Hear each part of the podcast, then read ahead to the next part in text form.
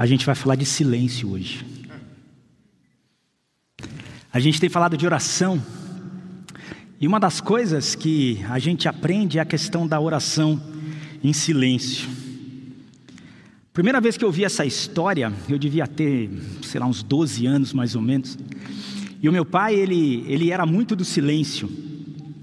E ele foi fazer um curso junto com a minha mãe, com o grande mentor que eles tiveram. É, e ele falava sobre a questão da, da oração contemplativa, a oração do silêncio. E eu pensava comigo, eu falei assim, meu, isso aí não, não funciona muito bem não. Mas, de qualquer forma, eu fui criado nessa ideia da oração silenciosa. E o máximo que eu achava era que esse era o tipo de oração que a gente tinha que fazer. Pelo menos, não do jeito que meu pai fazia ali, mas pelo menos eu sozinho, a oração silenciosa. Até que eu tocava numa banda na, na igreja, eu cantava na, na igreja, eu era adolescente também, e uma das pessoas ali da igreja, ele era um dos diretores de Atletas de Cristo, e a gente tinha ah, uma, um culto que a gente ia de vez em quando tocar no São Paulo. É, aleluia, né, Beto? Eu ia falar algo, mas. E eu sei que o dia que eu estava lá, um dos dias que a gente estava lá, o Evair, que era atacante do, do Palmeiras, né? Ele, ele, foi, ele foi falar. E a gente entrou atrás assim do palco para orar junto, né? A gente se abraçou, vamos orar tal. E eu, Batista, desde criança, né? Assim, silêncio. E eu sei que a gente abraçou, vamos orar, vamos orar. Quando eu abaixei a cabeça, começou. Eu sei que eu e todos os meus amigos da banda estávamos assim, ó que está acontecendo aqui? E daí o que, que eu percebi? Que existem várias formas de oração. Tem a oração comunitária, como a gente tem feito ah, todo dia de manhã, seis e meia da manhã. É uma oração comunitária. Quando a gente faz também aqui o revival, as vigílias, a gente tem uma oração comunitária e ela é muito importante para a nossa vida. Existe a oração de intercessão, o clamor. Quando fala de clamor, a gente fala de barulho, não tem como você fazer um clamor silencioso. Mas também existe a oração silenciosa. E o que, a gente aprende com isso? Que a gente pode aprender com o diferente. É claro que se você é mais do silêncio, Talvez esse seja a forma que você mais expressa a sua oração, você faz a sua oração, você partilha da oração. Se você é mais do clamor, mais do, do barulho, mais do movimento, você é assim que faz também. Mas a verdade é que não tem um certo e um errado. Existem várias formas e nós podemos desfrutar de todas elas. Jesus Cristo, ele se retirava várias vezes para orar. A gente vê isso na vida de Cristo, mas ao mesmo tempo, ele também usou palavra, ele também usou clamor quando precisava. Na hora de ressuscitar Lázaro, ele fala, na hora de expulsar um demônio, ele fala, na hora de curar os outros, ele fala, e várias outras vezes ele também fala. A grande questão é que não importa muito a forma que você faz, realmente o que importa é como está o seu coração. Porque se você ora alto nos templos para os outros ouvirem, para os outros verem como você ora bonito, é isso que você vai receber. Existe ainda uma ideia assim, um, um, da população como um todo, né, é um mito que tem que tem um jeito certo de orar. Algumas vezes as pessoas perguntam para mim, pastor, qual que é a forma certa? O que, que eu tenho que fazer? E por que isso? Isso vem da, da história popular do abracadabra. Sabe o abracadabra? Se você falar aquilo, aquilo vai acontecer. Tem que ser daquele jeito para acontecer, mas não. A Bíblia fala que quem ora por nós é o Espírito que intercede por nós com gemidos inexprimíveis, porque a gente nem sabe como orar. Mas a oração pessoal precisa fazer parte da vida do cristão. Mateus 6,6 diz assim: Mas ao orar, entre no seu quarto e fechada a porta, ore ao seu pai que está em secreto, e o seu pai que vem em secreto lhe dará a recompensa. Então a oração silenciosa, a oração sozinho, ela faz parte da vida do cristão. E ela é extremamente importante para moldar o nosso caráter. A oração silenciosa ela foi muito praticada pelos pais do deserto e é uma tradição muito forte católica. Tem algumas, algumas ah, linhas né, do catolicismo tal que são pessoas que fazem voto de silêncio. Eles realmente não falam. Mas então ela foi desenvolvida e ela pode ser chamada de ou oração contemplativa ou lectio divina, que é realmente a você não usar palavras para você entrar na, na presença de Deus. Mas a verdade é que a oração silenciosa ela tem uma importância muito grande para a gente. Sempre teve na história do cristianismo, mas eu falo muito da época que a gente vive. Por quê? Porque a gente vive num mundo extremamente agitado, com um monte de informação diferente. Quantas informações diferentes você não recebe durante o dia? O celular, ele trouxe muitas coisas boas para a gente, mas ele também tem uma desgraça chamada notificação que fica o tempo inteiro chamando a tua atenção. Não sei se já aconteceu contigo alguma vez, você está em casa, daqui a pouco, miau. Você fala, o que é o miau? É o tom, é um jogo de gato, que fica te chamando para você mexer com ele. E daí você não contente só com um telefone, você vai e compra um relógio que fica tremendo, né? E daí, quanta coisa, é muita agitação.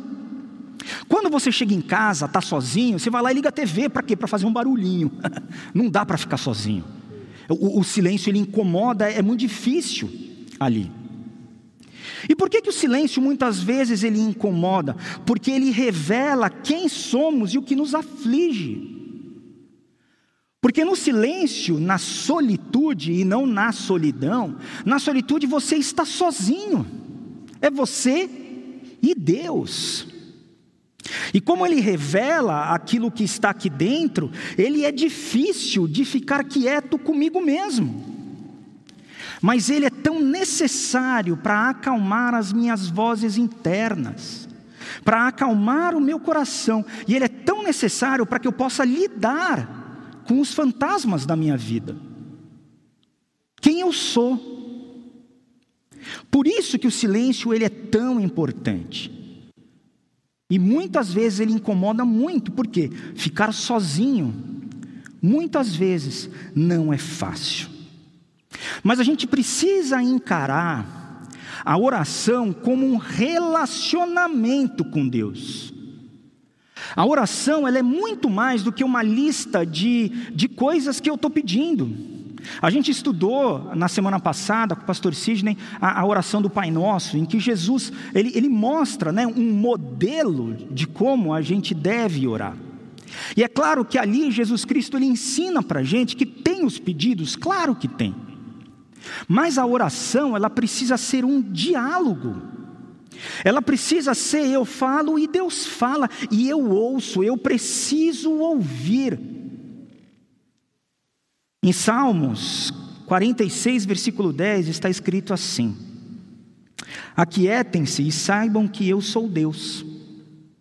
Serei honrado entre to todas as nações, serei honrado no mundo inteiro.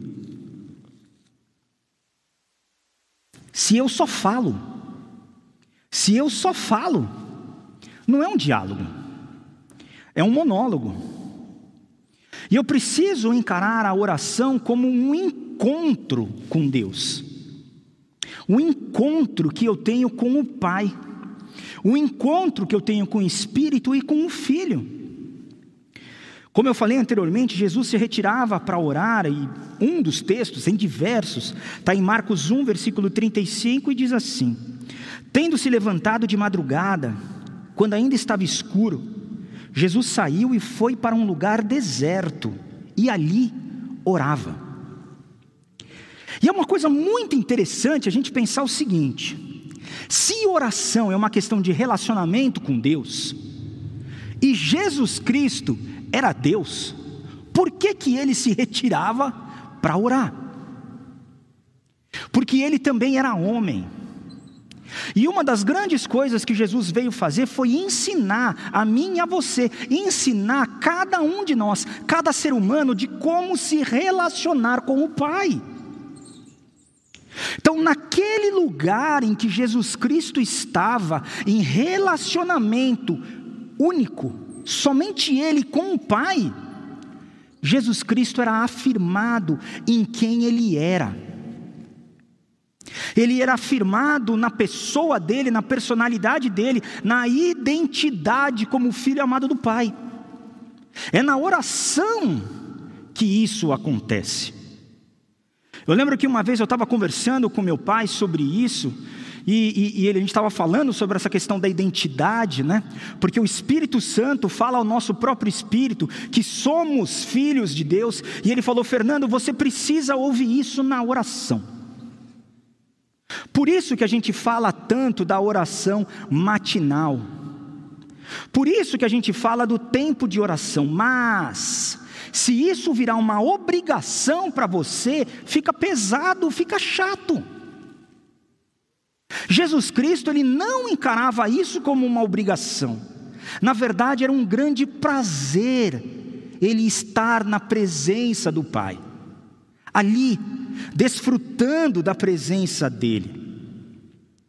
Tem uma, um texto né, de Madre Teresa de Calcutá, na verdade foi uma, uma experiência de uma entrevista que ela estava tendo com um jornalista, e o jornalista pergunta para ela assim, Madre, quando a senhora ora, o que fala com Deus?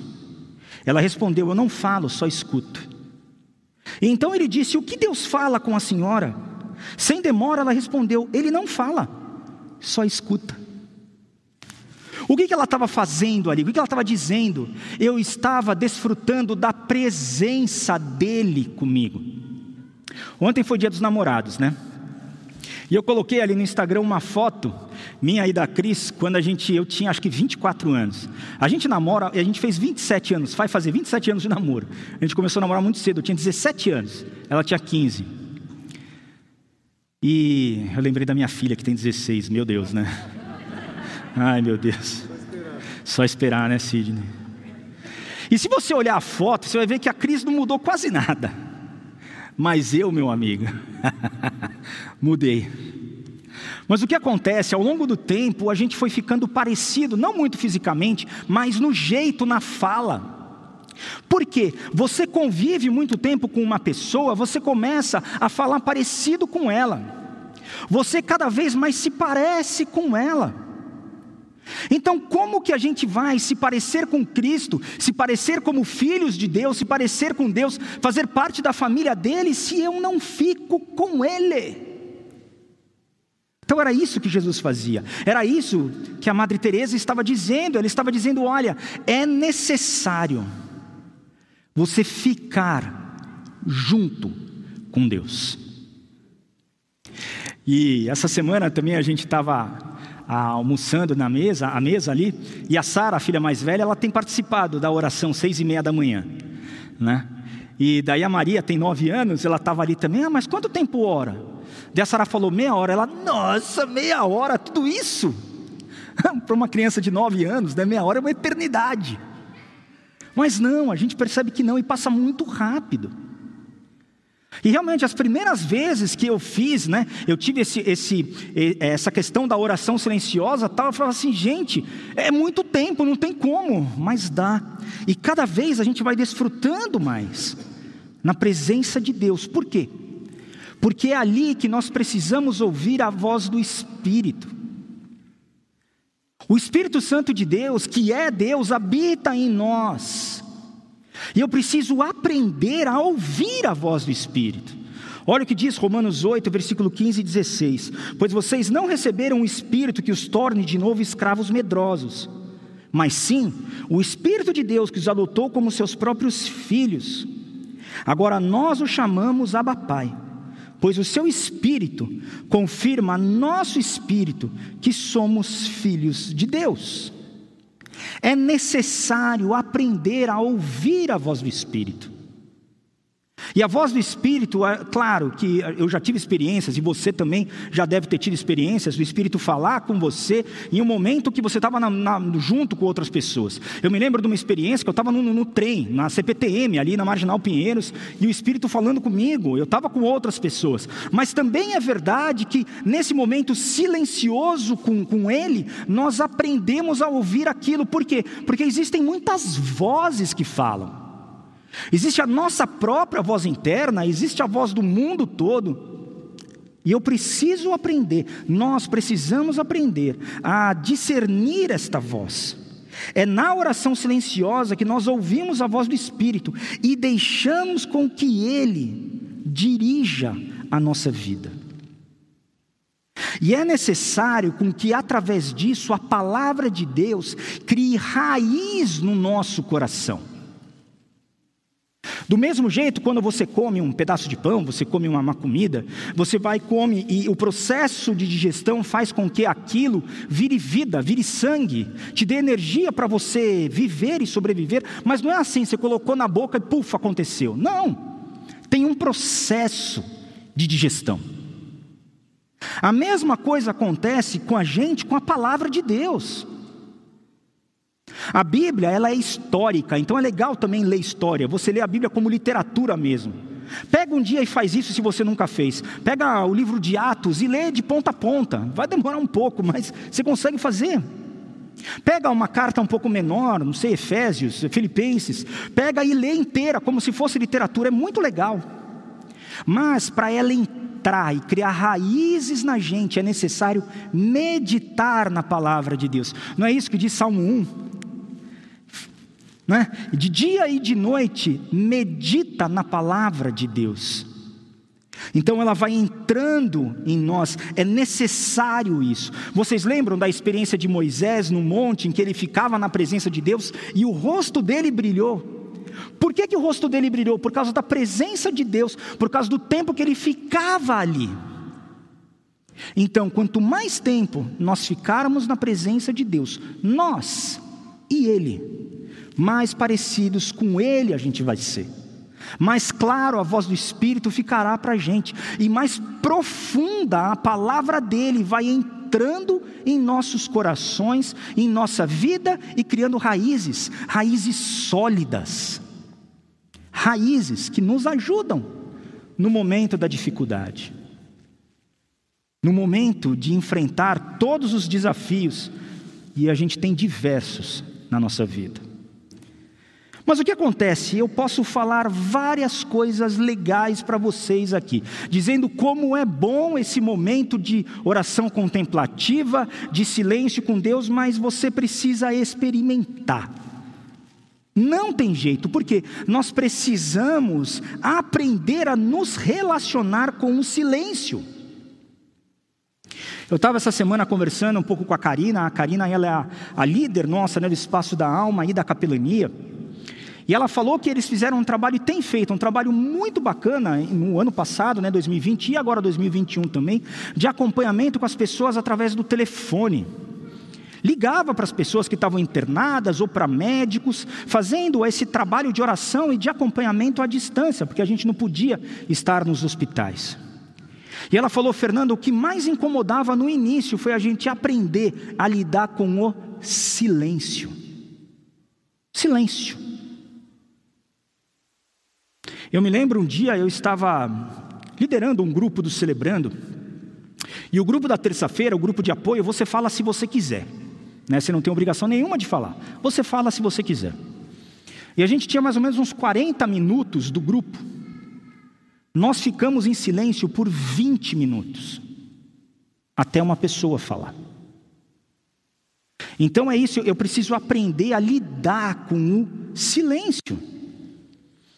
Ah, em 2019, eu fui num retiro de inventário do Celebrando Restauração da Igreja Batista da Penha, que a gente estava vendo, a gente queria começar a fazer aqui na nossa igreja, que a gente nunca tinha feito, e uma das partes grandes do retiro é o silêncio. E quando você chega num lugar, você entrega o teu celular, você entrega o seu relógio, você entrega a sua carteira, e eles deixam um número de telefone que você passa para os seus familiares, se tiver alguma emergência, e você entra no lugar sem nada. Eu vou dizer para vocês que as primeiras horas eu fiquei desesperado. Eu falava assim: alguma coisa está acontecendo que eu não estou sabendo. Alguém me mandou uma mensagem e eu não vi. Alguma coisa. Mas eu sei que depois de algumas horas, eu comecei a sentir uma liberdade. Livre. Livre de estar na presença de Deus. Livre. Então a gente precisa aprender a viver com isso. A nossa mente, ela é muito ativa e muito barulhenta. Daí você fala, como que eu vou entrar na presença de Deus e não vou ficar pensando em um monte de coisa? Quer ver? Não pensa no elefante amarelo. Quem pensou no elefante amarelo? Porque se você ficar lutando com o seu pensamento, você não consegue fazer ele ir embora. Ele fica lá. Então, como que a gente faz? A gente deixa o pensamento ali. Deixa ele ali. Deixa ele quieto. Não luta com ele, concentre-se na sua respiração. Deixa ele quieto.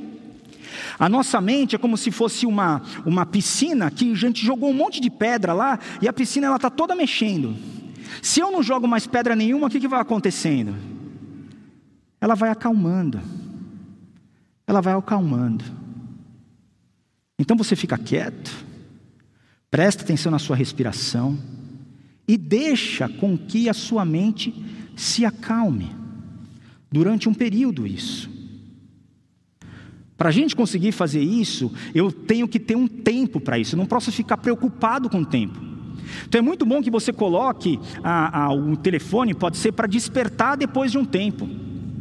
Né? Tira todas as notificações, tira todo o barulho, vai para um lugar realmente silencioso, mas marca lá. Eu quero ficar 20 minutos aqui quieto. Marca. Porque daí tira a tua ansiedade para ver se está acontecendo alguma coisa. Marca, coloca.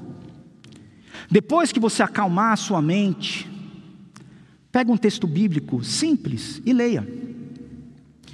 O meu pai fazia, falava muito do texto onde a gente tem o fariseu e o publicano.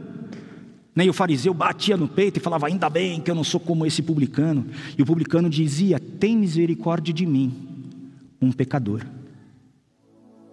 E daí você vai pensando nesse texto com sua mente já acalmada. Deus, tenha misericórdia de mim, um pecador. Deus, tenha misericórdia de mim, um pecador.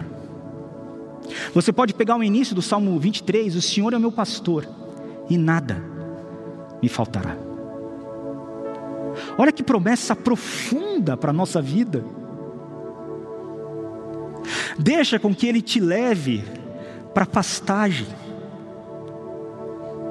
Deixe com que o Espírito Santo fale no seu coração. Nada vai me faltar.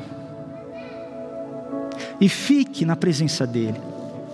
Deixa aquele ensinamento criar raiz. Raiz. Na sua vida. E daí a gente termina com uma oração de agradecimento.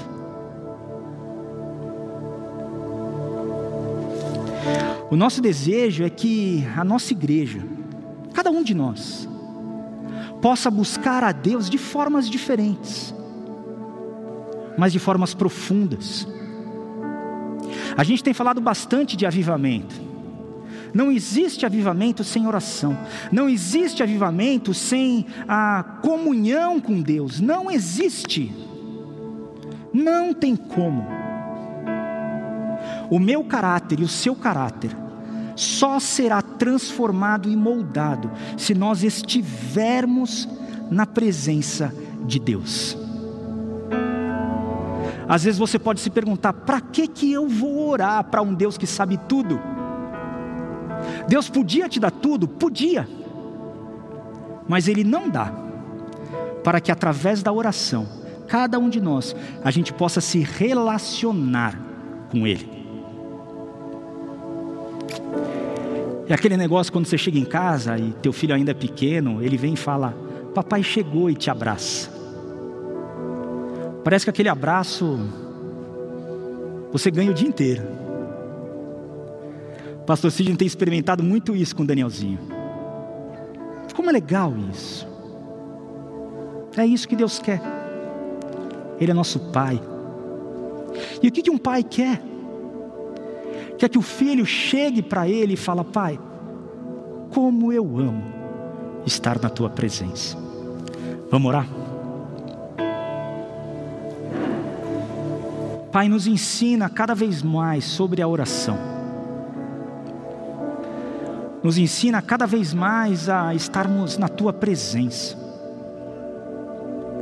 Que a tua presença molde a nossa vida, molde a nossa face, molde o nosso caráter. Que a gente possa se alegrar por estar contigo. Que as tuas promessas, as tuas verdades, elas entrem cada vez mais fundo em nosso coração. E que a gente possa, com tudo isso, glorificar a Cristo na nossa vida e através da nossa vida. E é no nome dele que oramos. Amém.